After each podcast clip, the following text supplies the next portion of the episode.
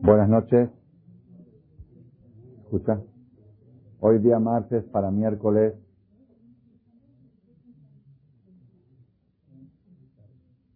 Veinticinco de Sivan, cinco mil setecientos sesenta y dos. De junio.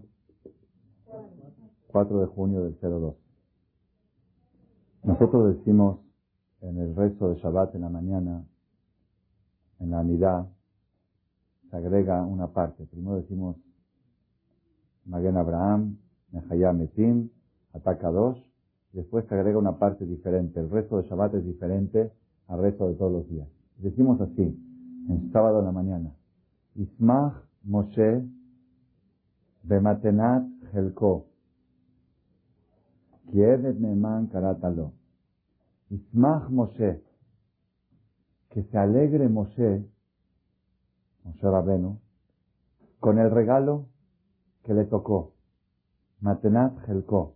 El regalo que le tocó a Moshe. Es como decir un padre que le da, reparte regalos a sus hijos. A uno le da, por decir, un carro, a otro le da una propiedad, a otro le da un negocio. Y viene uno y dice, te tienes que alegrar con la parte que te tocó porque es la mejor parte de todas. Que se alegre Moshe, se alegrará Moshe, Ismach Moshe de Matenat Jelko. El regalo que recibió Moisés, Moshe, del Creador, es el regalo más grande que puede recibir un ser humano sobre la tierra. Por lo tanto, que se alegre Moshe. Que se alegre Moshe con el regalo que le tocó. ¿Cuál es el regalo que Hashem le dio a Moshe? ¿Cuál es el regalo que estamos diciendo que Moshe se va a alegrar con este regalo? Dice, continúa el resto y dice, Neeman karatalo. Porque lo llamaste a él Evet Neeman. Evet Neeman. Ahora vamos a explicar qué quiere decir Evet Neeman. La persona en la vida, en la superación personal, puede obtener varios títulos. Aparte del título de doctor, o de psicólogo, o de ingeniero, o de arquitecto, o de administración de empresas. Hay títulos que los pone el creador. El creador le da un título a la persona. Hay un título de tzadik, hay un título de hasid, hay varios títulos. ¿Cuál es el mejor título que puede obtener un ser humano sobre la tierra? El título más precioso es el que recibió Moshe. Que se alegre Moshe de Matenat Jerko, que se alegre Moshe con el título que le tocó. ¿Cuál, es el título? Ki Neeman Karatalo. Dios lo llamó a Moshe Edet Neeman. Edet Neeman quiere decir un siervo fiel. Ese es el mejor título.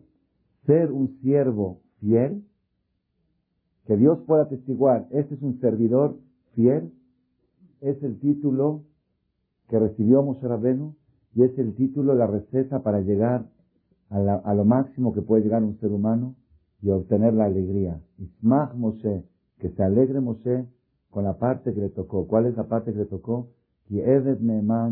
Porque siervo fiel fue llamado. Dios le dijo a Moshe, tú eres Eved Neeman. Y esto es lo que yo quiero analizar en la plática de hoy. Nosotros, si queremos obtener el título de Eved Neeman, de siervo fiel, una persona que es Evet Neeman, que es siervo fiel, todo lo demás viene solito.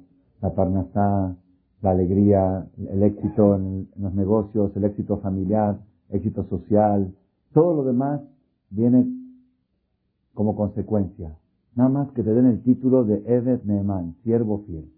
¿Cómo podemos nosotros acercarnos un poco a ese título? Yo no digo que nadie, nadie de nosotros procura, intenta, siquiera, llegar al nivel de Moshe Rabenu. No creo que alguien de nosotros esté capacitado, aunque, aunque, estoy contradiciendo lo que dice Maimónides. Maimónides escribe en el libro Mishneh Torah que una de las bases de los principios del judaísmo es el libre albedrío y explica Maimónides que es un fundamento básico de la Torah, que cada judío puede llegar a ser tan grande como Moshe Rabenu o tan bajo como Yarobam Ben Nabat.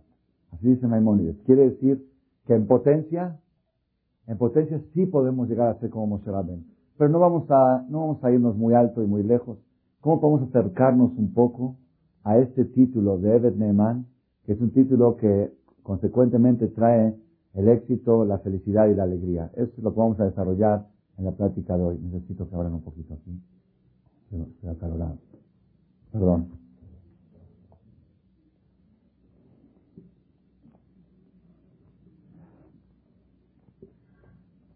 ¿Dónde encontramos en la Torá que Dios le puso a Moshe el título de Evet Neeman, siervo fiel. ¿Dónde lo encontramos?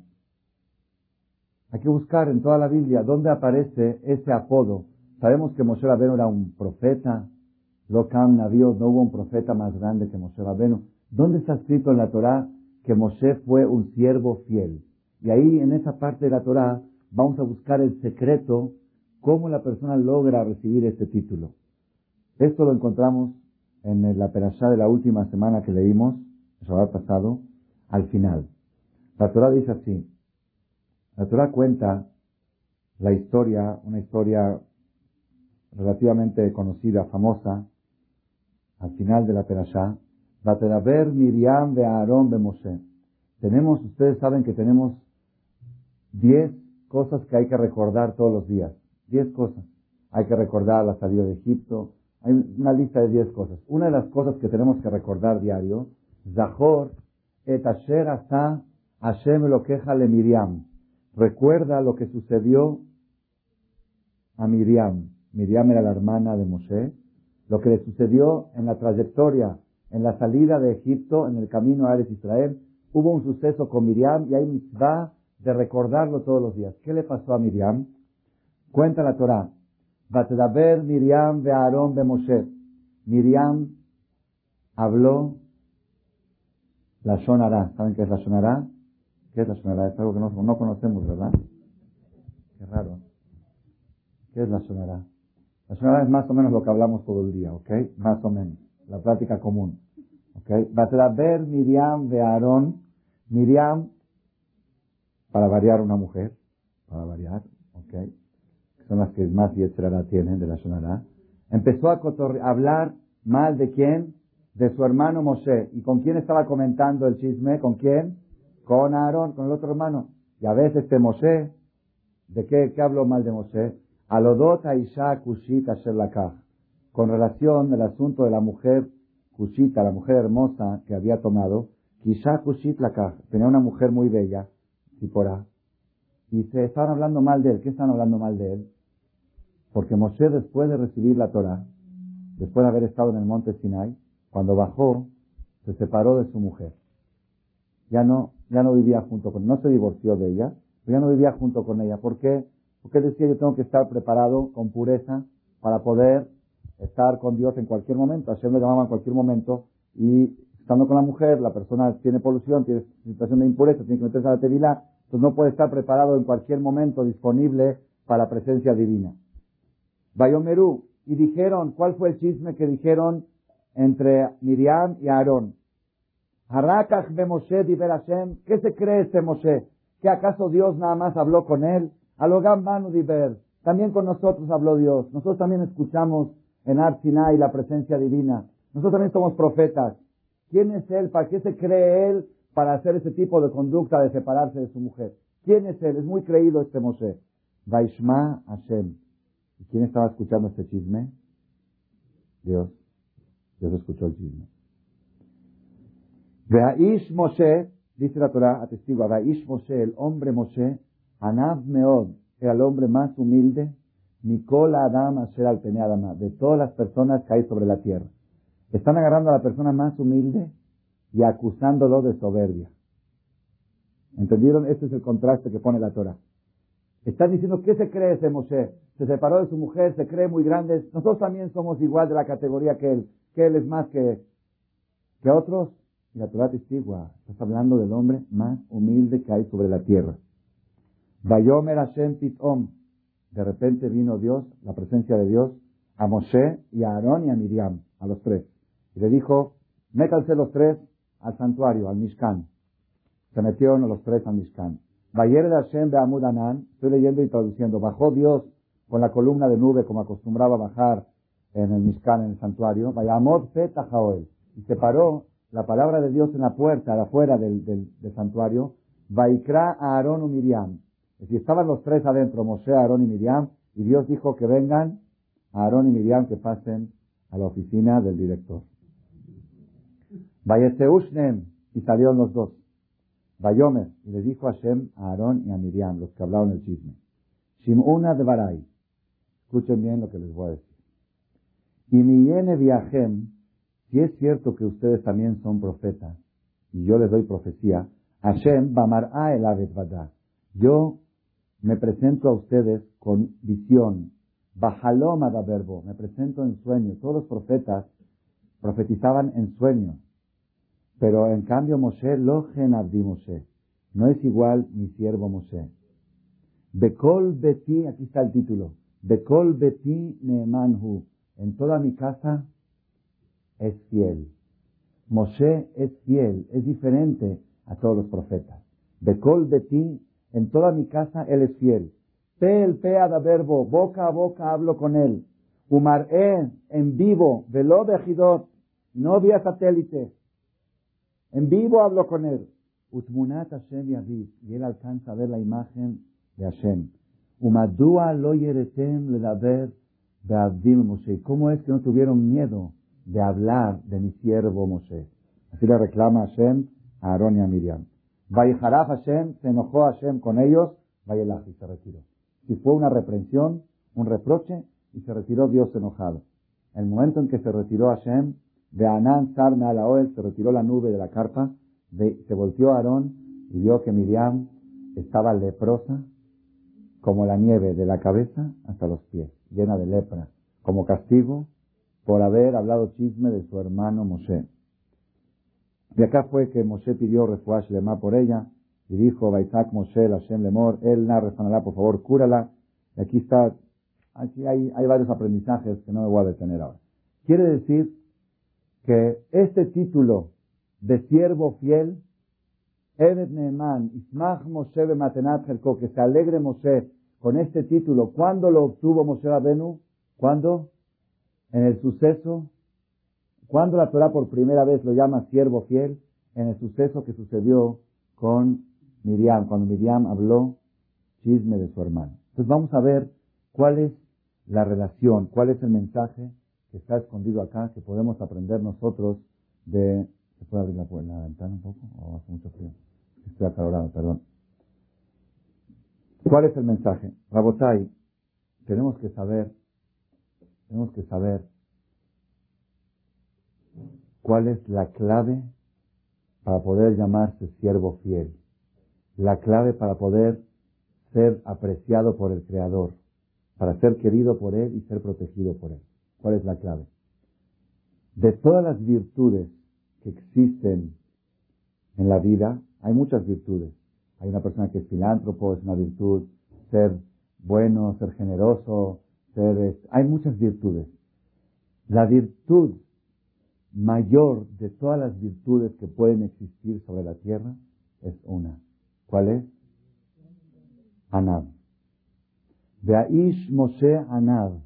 Y el hombre Moshe era el hombre más humilde que hay sobre la tierra.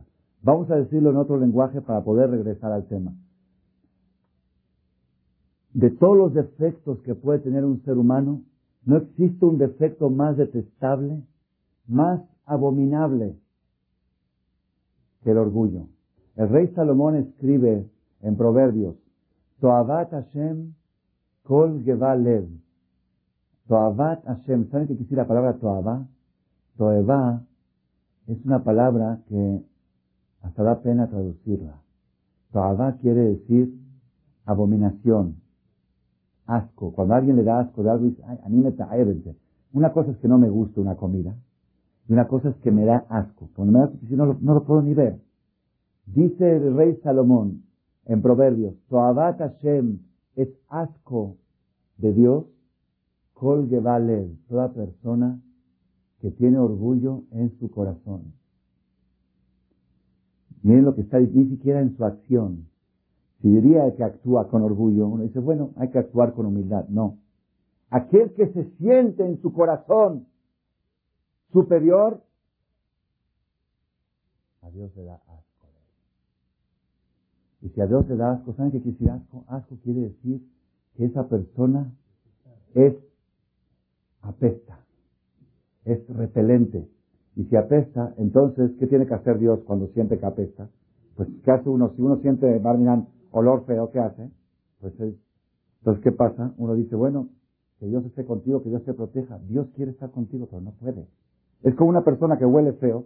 Y dice, oye, ¿por qué te alejas de mí? Tú eres mi amigo. Sí, soy tu amigo, te quiero mucho, pero no puedo estar parado al lado de ti. Tabat Hashem Kol Rabotai, si supieran ustedes todo lo que yo pueda hablar, estoy hablando para mí, no para ustedes, todos, todos tenemos que reponer, si supieran ustedes, si pudiera yo describir lo que dicen los libros sobre la persona que tiene orgullo, no acabaría toda la noche y me seguiría todavía hablando. No hay algo más rechazable, más detestable, más reprobable, más negativo para la persona mismo que el tener orgullo. Por eso la persona necesita alejarse. La Gemara dice algo pele masejet sotá. De toda persona que tiene orgullo, en el futuro su cuerpo no se levanta en la resurrección. En afaronin ar. Cuando venga la época de la resurrección, todos estamos esperando, Tejiyat Metim, van a levantar los muertos. Todos se van a levantar, menos la persona que tiene orgullo. Entonces, ¿quién se va a levantar? Ahorita vamos a explicar un poco el tema. Por eso digo, Moshe Rabenu obtuvo el título de Ebed Neman, siervo fiel, ¿cuándo? Cuando la Torah pudo atestiguar de él. De Aish Moshe Anav el hombre Moshe es el hombre más humilde que hay sobre la tierra. Entonces, ahí recibió el título, este es un siervo fiel. ¿Por qué? Porque una persona que tiene orgullo, una persona que busca honores, es imposible que sea un siervo fiel. Cada obra de bien que hace, tiene un interés creado, un interés personal. ¿Cuál es el interés? No dinero, pero honor. Que me reconozcan, que me den un reconocimiento. Eso ya no es fiel. Fiel quiere decir que la persona hace el bien porque es el bien, sin ningún interés creado. El Jobata Levavot, escrito por Rabenu Bajie hace 700 años, él dice que toda persona que busca honores, que busca una posición en la sociedad, que me den mi lugar, que me den mi reconocimiento, Dice el Jobata Levavot, esta persona se considera Obed Abodazara Beshituf. ¿Qué quiere decir? Es idólatra asociado. ¿Qué quiere decir idólatra asociado? Hay dos tipos de idólatras. Hay idólatras que creen en un muñeco. Creen, creen que el mundo lo creó un muñeco. Es Meshmunim. Esos son, ok, están rematados de la cabeza. Eso es Abodazara. Pero hay otra Abodazara que creen en Dios creen que existe un creador supremo y también creen en muñecos, también creen en figuras, no, no creen en ellas en forma exclusiva, sino como algo adicional. Existe Dios y existen fuerzas adicionales que son eh, la, estrella, el sol, los muñecos. La mayoría de los goín de hoy en día idólatras son de esta segunda categoría. Los, los notrim, ok, los cristianos, se consideran Oveda Bodazara Beshituf. Ellos creen en un Dios que creó el mundo en seis días, creen en la Biblia, pues también creen en un tache. Y creen en un ser humano que dicen que ese ser humano es Dios. Pero ¿cómo es Dios? ¿Cuántos dioses hay? ¿Uno o dos? Eh, no, es el Hijo de Dios, y la otra que es, no, la Trinidad, Chefarinidad. Están revueltos, ellos también están revueltos. Entonces, cuando alguien cree en algo fuera de Dios, eso se llama Oveda Bodazara, que hace idolatría de Shituf, asociado. Y si creen, por eso siempre decimos Shema Israel Hashem Eloquenu, Hashem Echad. Que hay Dios, todo el mundo cree que hay Dios, pero Hashem Echad. Echad quiere decir, no existe una fuerza en el mundo más que Dios. No hay nada. Ni el cliente, ni el maquilero, ni las sigires, ni, las, ni los contactos sociales, nada, ninguna fuerza. Hay una sola fuerza en el mundo, Dios. El que cree en algo fuera, dice el Jobat Levavot, la persona que tiene orgullo en su corazón, no puede ser un servidor fiel. Él sirve a dos. Sirve al Creador y se sirve a sí mismo. ¿Por qué? Porque cada cosa que hace tiene doble intención. Una intención de hacer una misma y otra intención de recibir honores. Nunca puede ser un siervo fiel. Moshe se consideraba siervo fiel desde el momento en que Dios pudo atestiguar de él el hombre más humilde que hay sobre la tierra. La Gemara dice, Gadol Hanemar de Abraham Avinu y Oter mi David Amelech.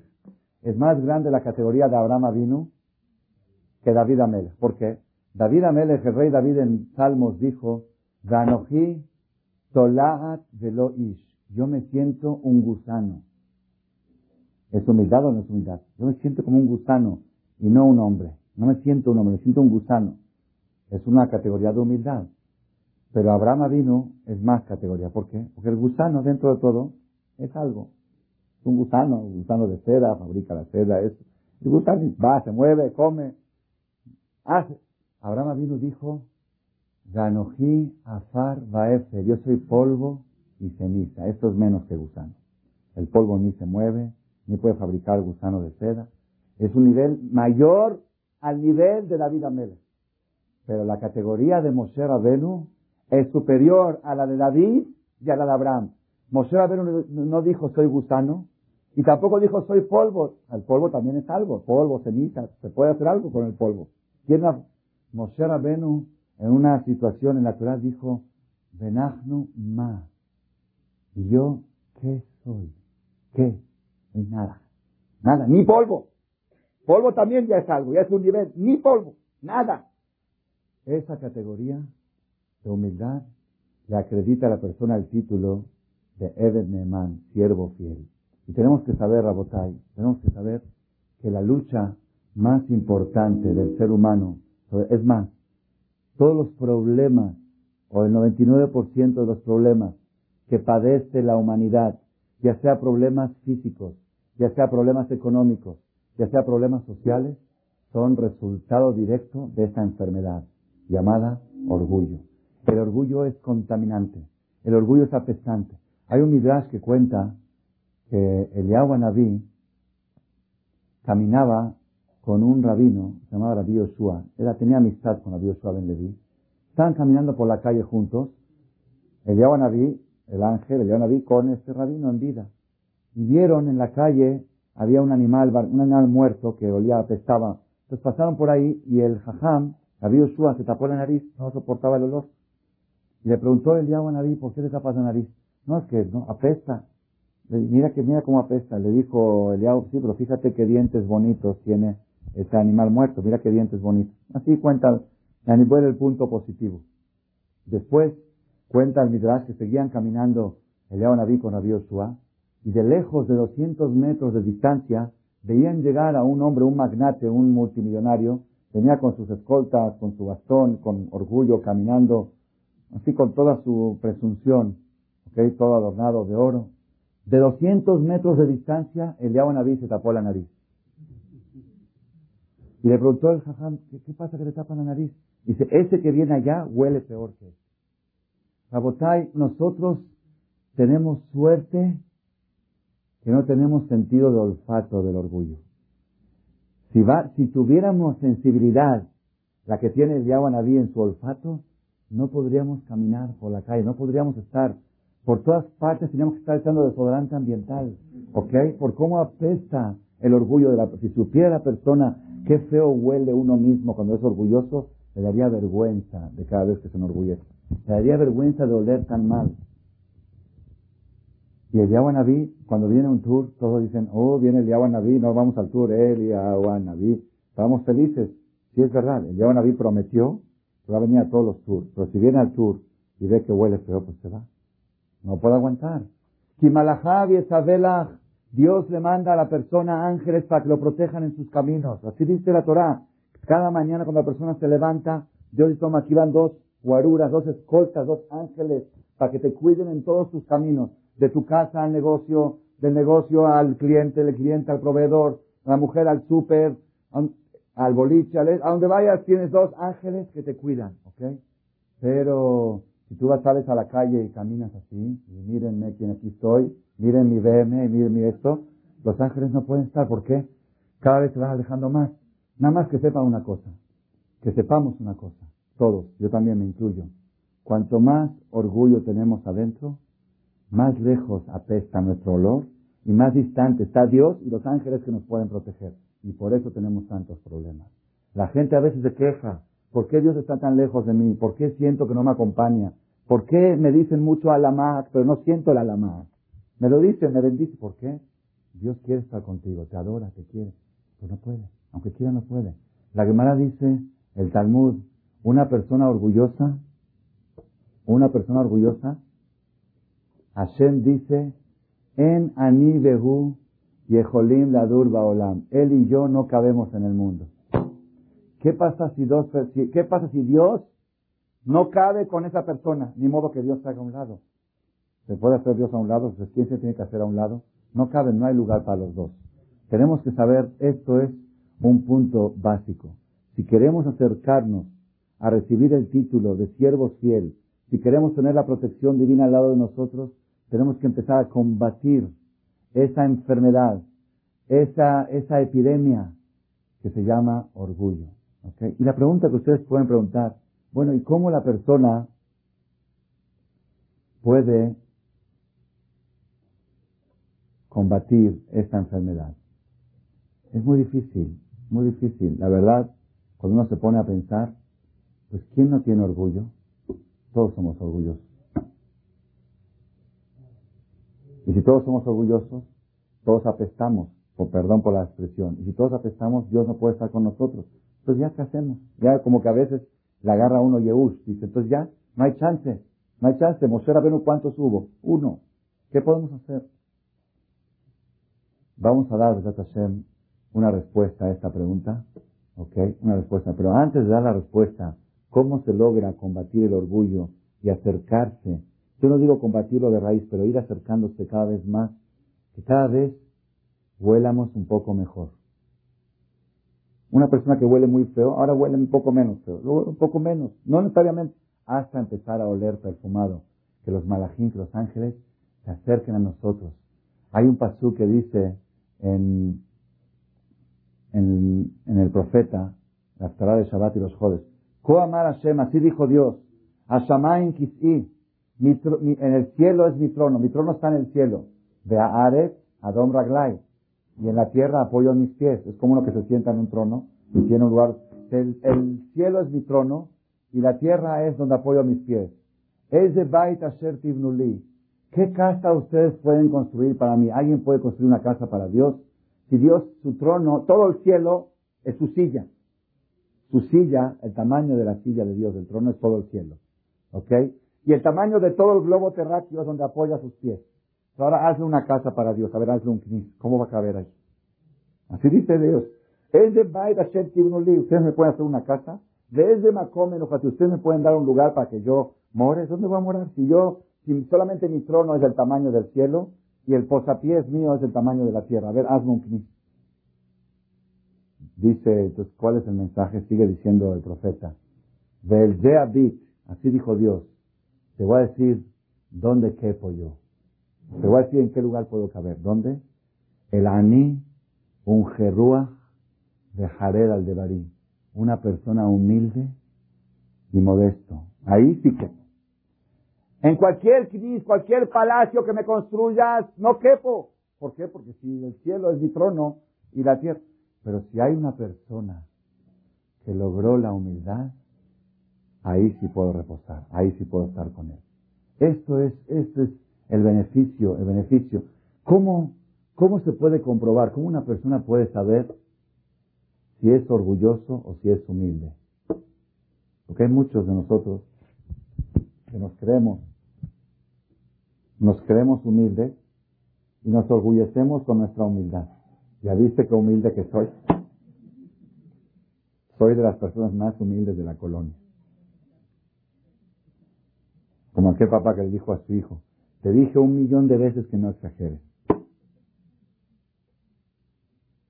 Soy la persona más humilde de la colonia.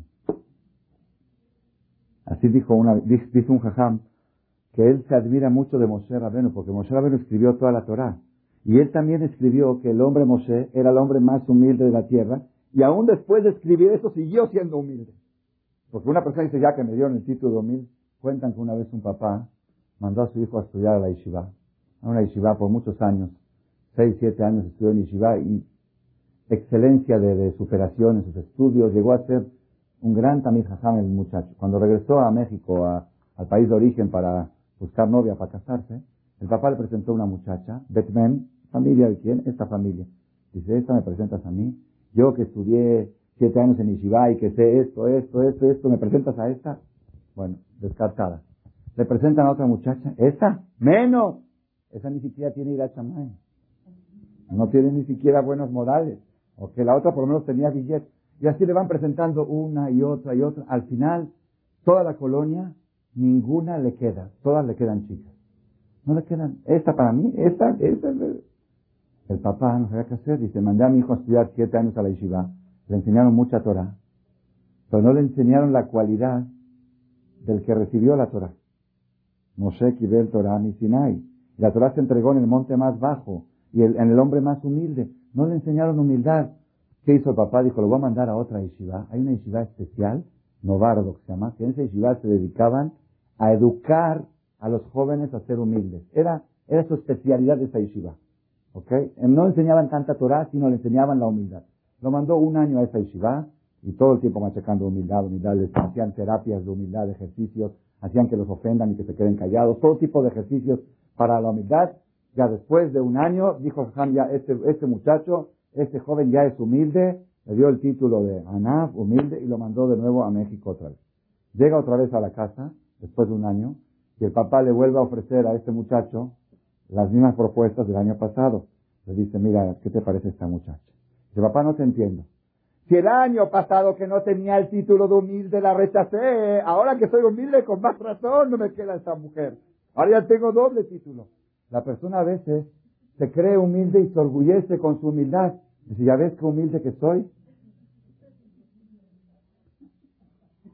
¿Cómo puede la persona saber si de veras en qué nivel de orgullo y de humildad está? ¿Cuál es el barómetro? Esto lo descubrí, gracias a Dios, por primera vez en mi vida, el Shabbat que pasó, cuando volví a estudiar otra vez esta perashá, en un comentarista de la Torá que se llama Jonathan Ben Uziel.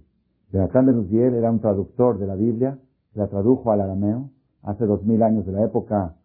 Era el alumno de Hillel Azaken, el alumno mayor, superior de Hillel Azaken, un gran rabino de la, época talmúdica. Él tradujo toda la Biblia al arameo y agregó frases claves. Ahí vale la pena verlo porque de repente encuentra unos secretos. Yo tengo ya dos, tres años que cada Shabbat acostumbro a leer toda la perashá con la traducción de Jonathan Benuzier. ¿Ok? Y cada vez descubro cosas nuevas que no las descubrí el año pasado porque no siempre puedo detectar todas las novedades. Esta vez captaron mis ojos un mensaje poderosísimo. ¿Cómo la persona puede saber? No voy a decir cuál es la definición de humildad, sino cómo cuál es el medidor, cuál es el barómetro para saber si eres humilde o eres orgulloso. Dice el Targum así. ¿En qué parte la Torah menciona que Moshe era humilde. Yo diría, si Dios le quiere dar el título de humilde, lo tenía que haber puesto antes de recibir la Torah. Cuando Moshe recibió la Torah, que diga, Dios escogió a este hombre para, para entregarle la Torah porque es el hombre más humilde que hay sobre la tierra. Así diría yo, no, ahí no lo dice. ¿En qué parte dice la Torah que Moshe era el hombre más humilde?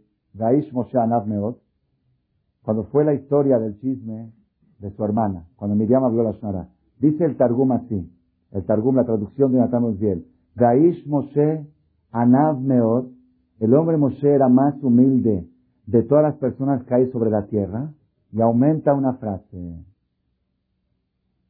Velo hash le milaihu. ¿Qué quiere decir en arameo? Y no hacía caso a lo que hablaban de él. Punto. Ahí está la clave. ¿Cuál es el medidor para saber tu nivel de humildad,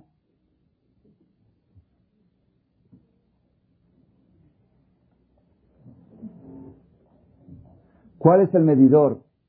¿Cuál es el barómetro para saber tu nivel de humildad? Es cómo actúas, cómo te sientes, no cómo actúas, cómo te sientes cuando escuchas que hablan mal de ti. Moshe Rabenu, Anav Meod, el hombre más humilde que había sobre la tierra, ¿saben cuándo le dio ese título? Cuando su propia hermana está hablando mal de él y a él no le mueve nada. No le mueve nada. No le afecta nada. No solamente que no reacciona y no actúa y no se enoja. No dice, déjense de hablar de mí. No ni siquiera le mueve. Esto es, aquí está el medidor, el barómetro. Si tú quieres saber en qué nivel te encuentras de humildad, es cómo tomas lo que habla la gente de ti. Punto. El Jobata Levavot escribe que el nivel más, máximo que tiene que buscar el ser humano es midata ishtavut, así le llama él en hebreo. ¿Qué quiere decir ishtavut? Ishtavut quiere decir, traducido literalmente al español, ecuanimidad. ¿Qué quiere decir una persona ecuánime? Una persona ecuánime quiere decir que ecuánime quiere decir que es igualito para él, si lo están alabando o lo están ofendiendo. Igualito. Si lo alaban no se ensalza y si lo ofenden no se siente humillado. Y igual yo sé mis defectos, yo sé mis virtudes y lo que me digan que soy muy bueno no me hace sentir de más y lo que me digan que soy muy malo no me hace sentir de menos. Esa es, eso es de Aish Moshe Anavneot. ¿Cuándo le dieron el título a Moshe de Anavneot? Cuando pasó esta prueba que su propia hermana está difamándolo y hablando mentira. Dios atestigua que es mentira lo que está hablando su hermana de él. Y Moshe era para que se enoje. Oye, no es justo que tú estés hablando de mí, tú, mi hermana, mi propia hermana, hablando de mí. Nada. Para Moshe, nada. No le afectó ni siquiera por dentro. Ese es el nivel más alto que puede existir en humildad y ese es el medidor para saber. Lamentablemente hoy en día todos los problemas que tenemos es, yo soy una persona muy humilde, pero no voy a dejar que me pise. Una cosa es ser humilde y una cosa es que te pises, ¿verdad no? Pues para que sepas, no es una cosa, pues es exactamente lo mismo. Nosotros decimos en el tefilá en la mañana, en Shahri, en, en la Samidot, al final de la mitad, todos los días, el Okai, al final de todo el resto, el Okai, Dios mío, Netor le cuida mi lengua de hablar mal, total mi a mis labios de hablar engaño, Velinkalelai nafshit y dom, y aquellas personas que me insultan, ¿qué? Nafshi, no, le estamos pidiendo a Dios, ayúdame, que aquellas personas que me insultan, nafshi, mi alma, tidom, ¿qué es tidom? Mi alma que se quede callada, no mi boca. Hay mucha gente que sabe callar con su boca, pero por dentro están. ¿Ok? Ayúdame a poder quedarme callado por dentro. Ese es Moshe Rabenu. A estar ecuánime ante las ofensas. Linkalelai nafshi tidom. Benafshi que afar la coltie. Y mi alma que sea como polvo, como tierra para todos. ¿Qué es tierra? ¿Qué hace la tierra? Dícenme. Después pedimos otras cosas. Petaj vive la teja. Abre mi corazón en tu Torah. Dejaré mi dejó la camima al y todos aquellos que me quieran hacer daño, daño, que me quieran hacer daño, asaltar, robar, hacer algún daño, me hará muy pronto a Satam, cancela sus ideas, de calquel maxotam y desbarata sus pensamientos. ¿Qué quiere decir? ¿Qué es lo que está escrito acá? La clave para desbaratar los pensamientos de los enemigos es nafshi que afar la coltie, como polvo. ¿Saben qué, ¿Saben qué es polvo? A veces la persona dice, ok, yo acepto que me ofendan que me insulten, todo, cualquier, pero, de cualquier persona, pero esta persona que tantos favores le hice, esta persona que tanto recibió de mí, eso sí no lo puedo tolerar, eso es una injusticia, ese sí no puedo soportar. Lo demás no me interesa lo que dice la gente, la gente es lo de menos. Pero esa persona toda la vida yo lo, yo lo ayudé, yo le hice. ¿Por qué decimos mi alma que sea como la tierra? Ustedes saben que todo lo que comemos nosotros, lo que nos nutrimos, ¿de dónde viene? De la tierra. La tierra nos da el trigo, el trigo nos da el pan, los pasteles, los chicharrones, la cerveza, todo lo que, todo lo que el cereal, las verduras, la fruta, toda la carne, el animal también sale de la tierra. Todo lo que tenemos, lo que comemos, lo que nos nutrimos es de la tierra. ¿Qué hacemos? Sembramos la tierra, la cosechamos, la disfrutamos y luego la pisamos. ¿Y qué hace la tierra jazita? Al próximo año vuelve a darte fruta otra vez. Eso quiere decir ayúdame a ser como la tierra. Ayúdame a ser una persona que produce todo el tiempo y la misma gente que consume y que se beneficia lo pisa y vuelve a darle. Es un nivel muy alto. Ayúdame. ¿Sabes por qué ayúdame? Porque si llego a ese nivel, todos los enemigos se alejan de mí. Cola camima la y le da todo el que me quiera hacer daño, me hará hacer a Satán. Si supiera la persona, vale la pena. Lo que le estoy hablando ahora no es tanto religión, sino es business. Business. Si supiera la persona qué beneficio tiene uno mismo cuando se queda callado a una ofensa. ¿Qué beneficio se beneficia? ¿Cuántas visitas al hospital se ahorran? ¿Cuántas broncas con maquileros? Con... Cuando la persona sabe callar. Si supieran ustedes, y hay veces, hay veces, a mí me ha pasado y a otras personas también que me han comentado, Hashem, Dios le demuestra a la persona de inmediato el resultado del quedarse callado, el resultado beneficioso, el beneficio. A veces, muchas veces, y muchas veces. Pruébenlo, y lo van a ver. Inmediatamente después, yo cada vez que tengo una ofensa, que alguien me ofende, me cuentan, fulano está hablando mal de ti, diciendo ta, ta, ta, ta, ok, digo, ahora viene una veraja muy grande. Dios me tiene preparada una muy buena. Me voy a quedar callado. Me voy a aguantar. Me voy a quedar por dentro y por fuera. Y luego, luego, luego, muchas veces lo he visto luego, luego, y a veces lo vi después de una semana, dos semanas, tres semanas. Prueben, esto es business, esto es negocio. Rabotai, ustedes pueden preguntar, ok, ya nos convencimos de que vale la pena procurar esta virtud que se llama humildad. Vale la pena empezar a combatir esa enfermedad que se llama orgullo. Ya nos convencimos. El orgullo apesta, el orgullo aleja a Dios, aleja a los ángeles, aleja al Yahweh. La humildad aleja los problemas. Ya aprendí, ya lo entendí, ya me convencí. Bueno, ¿cómo se hace? ¿Cómo se hace? Dimos un tip. Uno de los tips que dimos es, pero eso es como un medidor. ¿Cómo reaccionas a las ofensas? También es un ejercicio, es una terapia. Cada vez que la persona tiene esta situación, esta circunstancia, hay un libro que se llama Jidá. El Jidá dice, el Jidá escribe, si supieras qué beneficio tienes cada vez que te ofenden y te quedas callado, le pedirías a Dios todas las mañanas, por favor Hashem, mándame una. Una al día por lo menos. ¿Por qué? ¿Por qué mi compañero tiene la, dicha de que lo ofenden y yo no? Si supieras qué negocio es, qué negocio es. Sin embargo, uno dice, bueno, pero ¿cómo, cómo puedo yo? Yo quiero empezar a partir de hoy, quiero empezar a superarme en este aspecto. Les voy a decir, Rabotay, algo revolucionario. Revolucionario para muchas personas les ha cambiado la vida.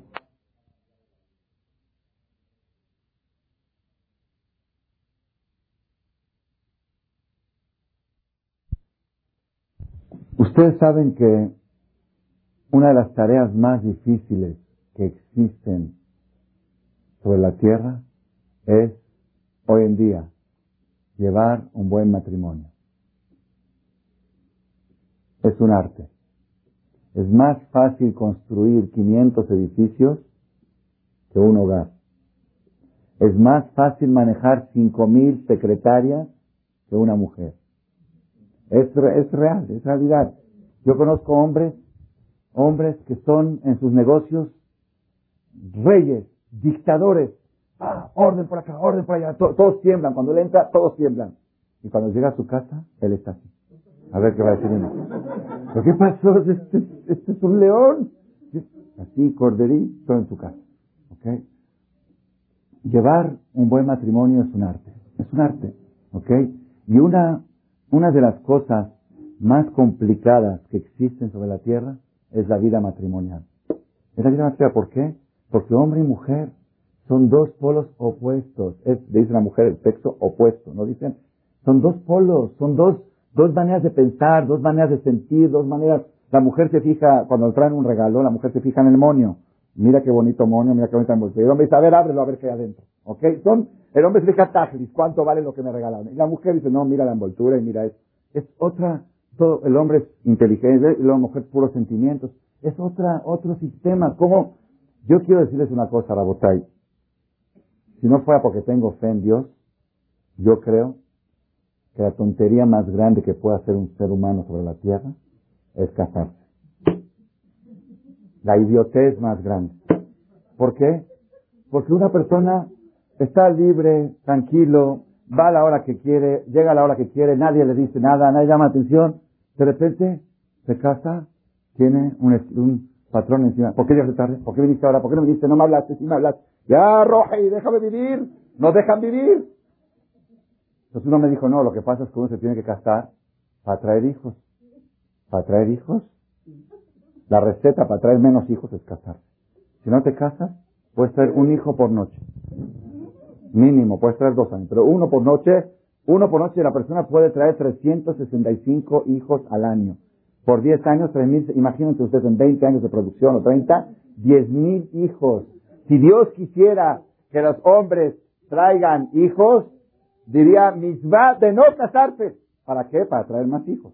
Porque cuando te casas, espérate que acabe la carrera ella, que acabes la carrera tú, que tengas tu negocio, que ahora no se puede.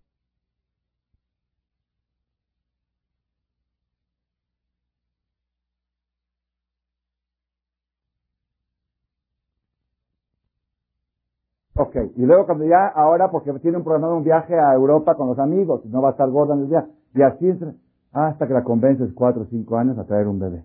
Ya trajo un bebé, ahora uff, a convencer al otro otros cuatro o cinco años. La receta para no traer hijos es casar. Si Dios quisiera que traigamos hijos, que no nos casen. Entonces, ¿para qué de casa? ¿Para qué? ¿Para qué comete? Y muchas personas no saben la respuesta. No saben. Yo le he preguntado a novios que tienen fecha de boda. Dime para qué te casas. No saben. Es que mis amigos ya se casaron.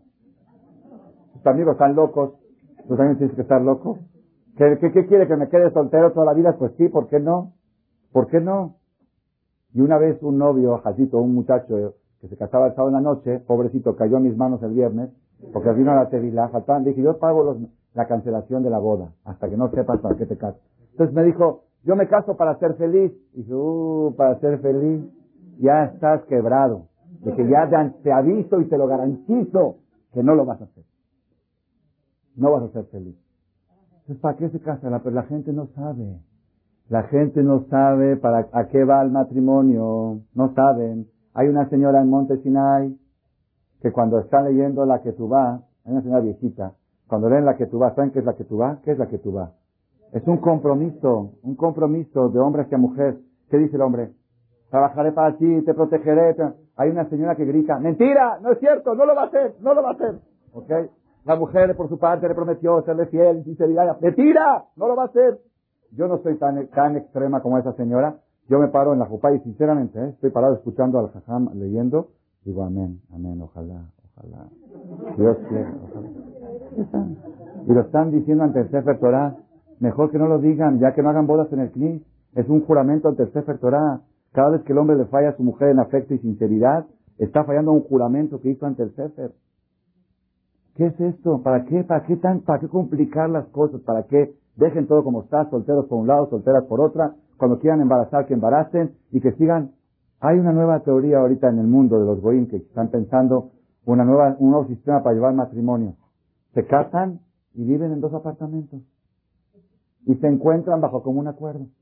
Sí, es un sistema nuevo de matrimonio. Lo leí en una revista en Chile cuando viajaba un vuelo de Chile a México.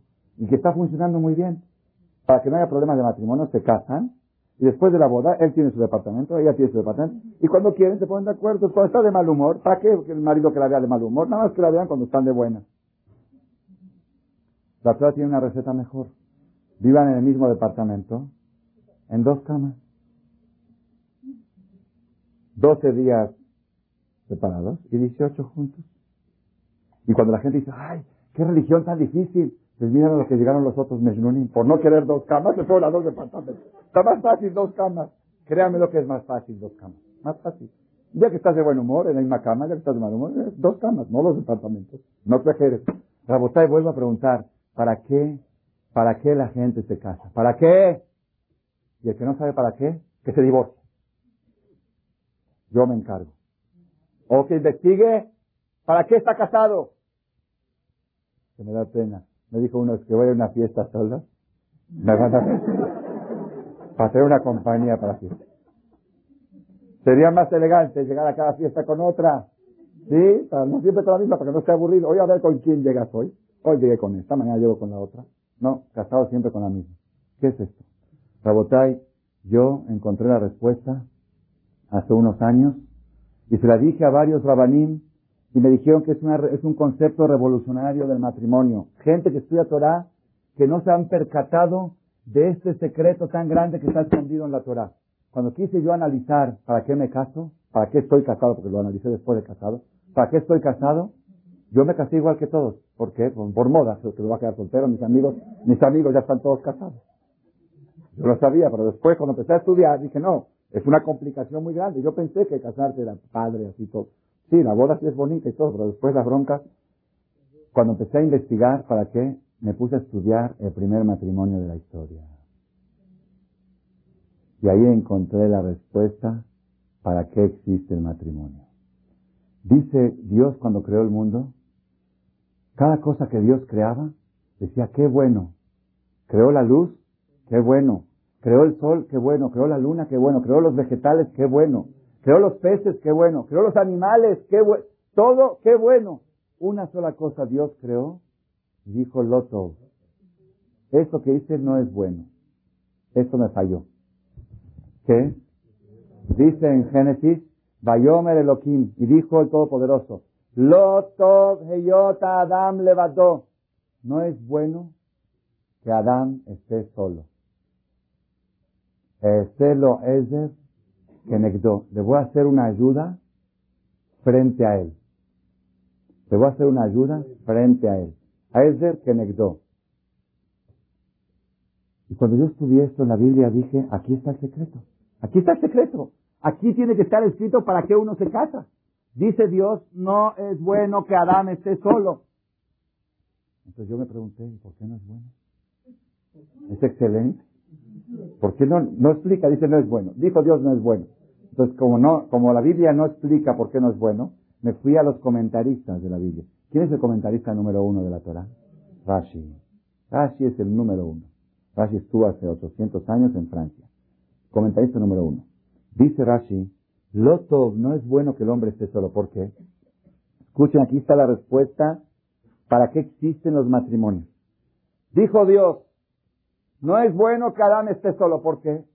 Yo soy único en los cielos y Adán es único en la tierra. Si va a estar solo, ¿se va a creer Dios?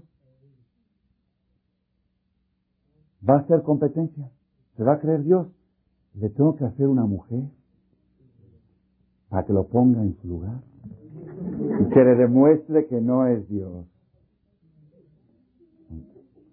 Cada, cada hombre, por eso dice Suhan Aruch, Suhan dice que aunque sea que una persona es mayor de edad ya no puede procrear, ya tuvo tres, cuatro matrimonios, que no esté solo.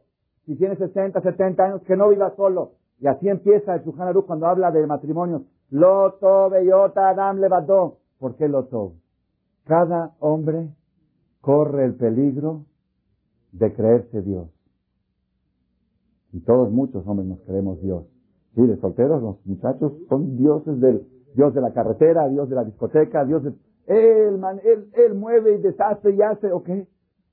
Y eso es, ¿qué es eso? Cuando una persona se cree Dios, Dice Dios, no cabemos en el mundo. Apesta. No hay lugar. Entonces, ¿qué hace Dios? Dice, ni modo que lo voy a matar. No lo puedo matar tampoco porque si no voy a matar a todo el mundo y no va a haber mundo. Entonces, ¿qué hago? Dijo Dios, hay una solución muy fácil. Aquí está el ser humano, ponle una mujer. Celo Ezer, le voy a hacer una ayuda que. ¿Qué quiere decir que? Frente a él. Que en hebreo también quiere decir que lo enfrente a él. Frente a él, que lo enfrente a él que sea el sexo opuesto. Y Baruch Hashem, a cada hombre Dios le manda una mujer que le sabe tocar donde más le duele. Exacto, así es, es, increíble. Pero hay uno dice, yo estoy dispuesto a soportar cualquier mujer menos esta. Esta no es, esta es muy especial, la otra no, no es muy especial, es especial hecha a tu medida. Está hecha para exactamente para ponerte en tu lugar. Si supieran las parejas si supieran, es un poco peligroso que las mujeres escuchen esto, porque de, por sí ya lo hacen. Y si lo escucharon en la conferencia, ahora va a decir bisba, ¿ok? Pero ni modo, Rabotai, que sepamos, que sepan, que sepa tanto la mujer, hoy en día hay mujeres que también corren el peligro de sentirse diosas. ¿Ok? También correcto. Antes no era así. Antes por naturaleza la mujer era humilde y el hombre corría el peligro de sentirse Dios y todo el matrimonio era para bajarle orgullo al hombre. Ahora que hay mujeres quizá que se sienten, quizás son reencarnaciones de, de emperadores, de Napoleón Bonaparte o de Alejandro Magno, no sé de quién, ¿ok? Que se sienten muy poderosas, necesitan un hombre que la ponga en su lugar. La mujer tiene, es que es, es algo increíble lo que es el sexo opuesto. Uno le dice a su esposa, hazme un café. Y dice, ¿no quieres mejor un té? y te pide un café. Dame investigar, hazme. Las secretarias como son, café, café, té, té. No, la mujer, es un café, te, ofrece otra cosa. ¿Ok? Eso es, es algo, algo pele, pele, pele, plain, pele, plain. Mi maestro me contó, mi maestro me contó que una vez llegó su mujer y le dijo, su mujer le dijo, vamos a hacer un librero para el comedor de la casa, recién casados, dos años de casados, un librero para poner los libros. Le trajo tres muestras de formaica. Su mujer, mi maestro, le trajo tres muestras, una café, una verde, una blanca. Dijo, ¿cuál te gusta más? Para que no hagas para que no vayas a al centro a checar los colores. Aquí te traigo las muestras. ¿Cuál te gusta más? El jaján le dijo, no era jaján, era recién casado, estaba en carrera de jaján. Le dijo el jaján, el café se ve bonito. Viene y dice, pero el verde se ve mejor. Y el jaján por dentro pensó, dice, si vas a hacer lo que tú quieres, ¿para qué me preguntas? Es, parece a propósito. Ven, a ver, ¿qué te gusta más? Esto, esto, y al final hace el otro. ¿Qué? Le dijo, está bien, verde, verde, haz verde. Mandó a hacer el verde. Después de un mes llega el carpintero a armar el mueble, lo está armando, y la mujer está para eso. La verdad, se veía mejor el café. Me dijo mi Hassan, ¿qué te antoja en ese momento decirle? Ya ves, para que aprendas, para que sepas, para que... Ahí está la terapia, aguántate, nada, ni una palabra. Le dijo el jajam a su mujer, pues el verde también está bonito, está bonito, punto, se acabó. Ahí está la terapia, ahí está el ejercicio. Es que es increíble, increíble. A veces pasa, no sé, a veces, muchas veces, la mujer se pone un vestido y el marido le dice, está muy bonito, ya no se lo vuelve a poner. Y a veces se pone la mujer un vestido y el marido con mucha sutileza le dice, no está tan agradable. Diario se lo pone. Y le preguntas, ¿no te dije que no me gustó? Es que no me di cuenta, se me olvidó. No está en sí, no está en sí, es, es, el, es el ejercicio. El ejercicio. Si supieran los hombres de veras, de veras, de veras, la mujer cumple, cumple con su deber. Yo cuando voy a los seminarios, cuando viajo al extranjero, trato de llevar a mi mujer conmigo. ¿Por qué? Porque voy a los seminarios y de veras, mashallah, empiezo, empieza la conferencia, la primera, son nueve conferencias de un fin de semana. Al principio están todos escépticos, gente alejadísima, que, no, que comen jazir en Kipur, hay de ese tipo de gente, todo, Y empieza, la gente está escéptica y van aprendiendo.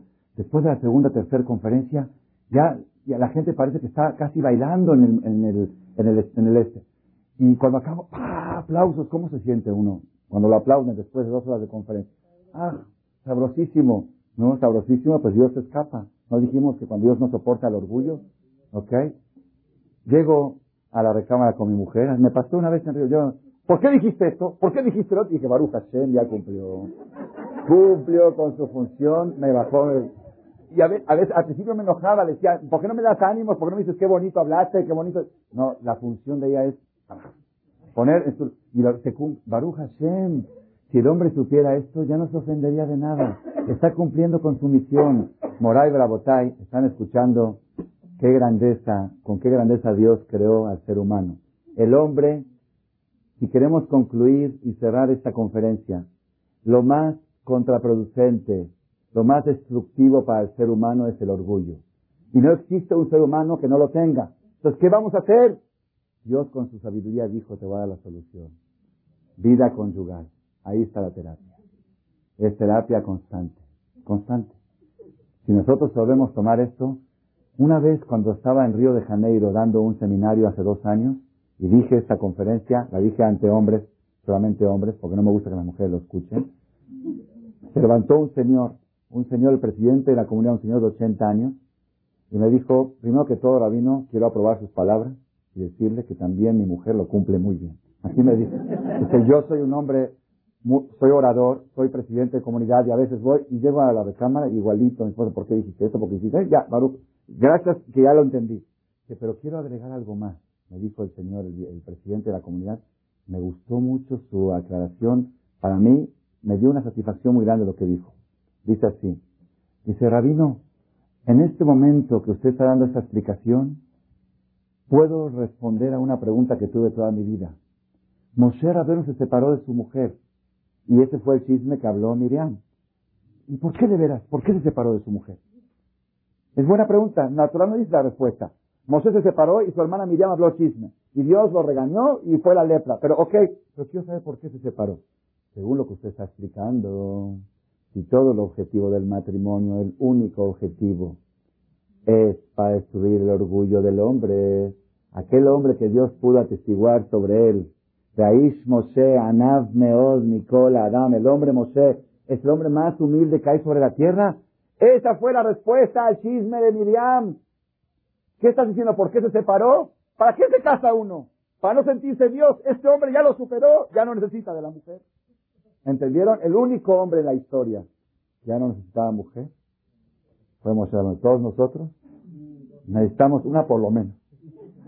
sí. A ver si Alcalá lo hace muy bien, con una lo hace muy bien. No necesitamos más de una. Ok, pero saber, saber esta terapia, Rabotai, de veras, de veras, Hashem Baraj es muy inteligente y muy sabio y él sabe de qué manera llevar al ser humano a la felicidad.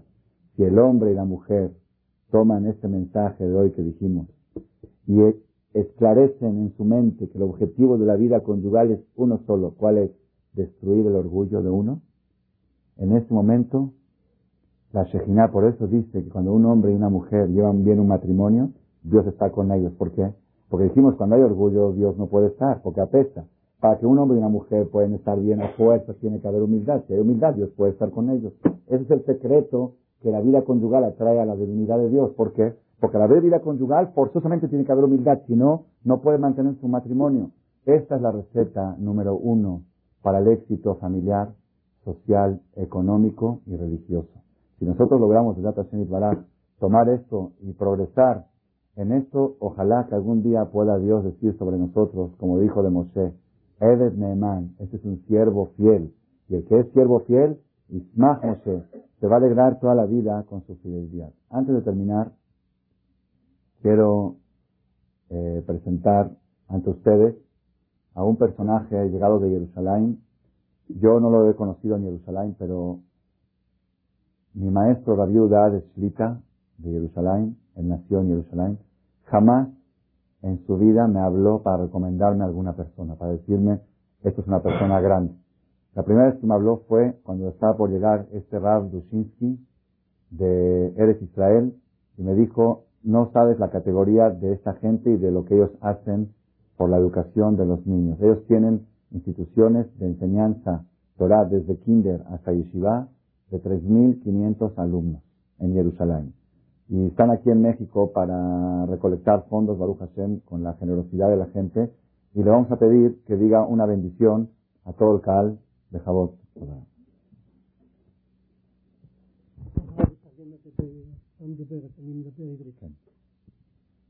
ברשות הרב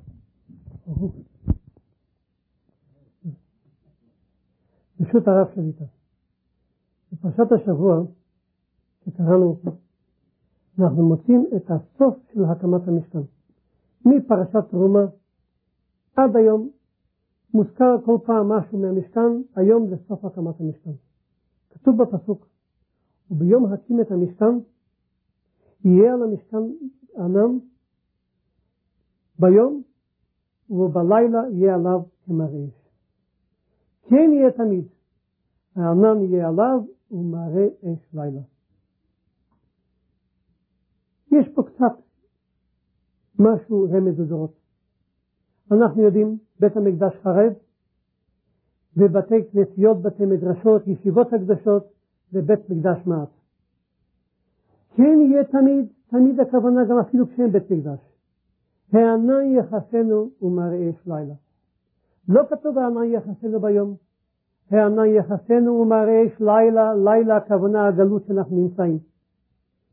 תמיד תמיד המצב הוא שבית המקדש מעט, התלמוד תורה, ישיבות, לומדים תורה, הענן יחסן. ומכוסה עם הענן, הענן לא רואים מה שהולך לכל הצדדים. הכל מכוסה, לא יודעים מה שיהיה מחר. ומראה אש לילה, בלילה הגדול הזה של הגלות, ומאיר לנו, ומאיר את האור, מאיר את אור התורה, מאיר את אור החיים, אבל הענן יחסנו, הענן הכוונה זה משהו לא בהיר ולא ידוע. אני בא כעת מארץ הקודש. יש לנו שם מוסדות בבני ברק, ירושלים, בית שמש, אשדוד, ועוד מקומות. יש לנו, בלי עין הרע, 2,500 תלמידים. תלמוד תורה וישיבה קטנה וישיבה גדולה ומקיפה וכולל אברכים ובית ספר לבנות. הענן יחסנו, אין לנו שום אפשרות לחשוב היום מה יהיה מחר.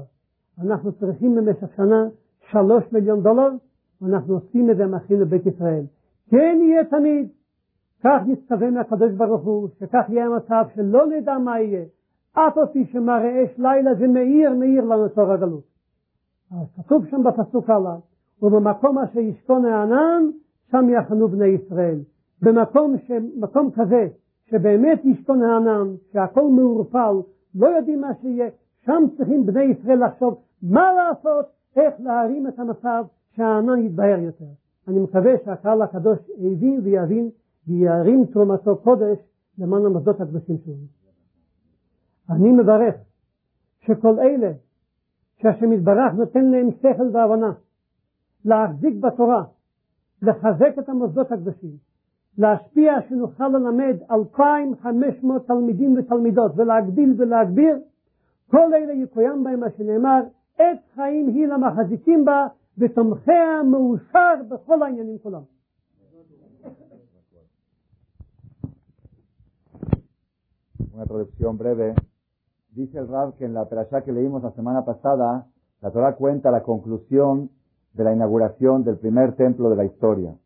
Y ahí dice la Torah una frase que deja mensaje para todas las generaciones. Dice que el día que se inauguró el Mishkan cubría una nube constantemente al Mishkan y en la noche una, una columna de fuego iluminaba el camino. Así dice, Ken y Etamid, dice, así será siempre. Está escrito en la Torah, así será siempre. Anán y la nube cubrirá Umar y de noche habrá una columna de fuego. Explica Jajam que este, esta parte de la Torah está haciendo alusión para todas las generaciones.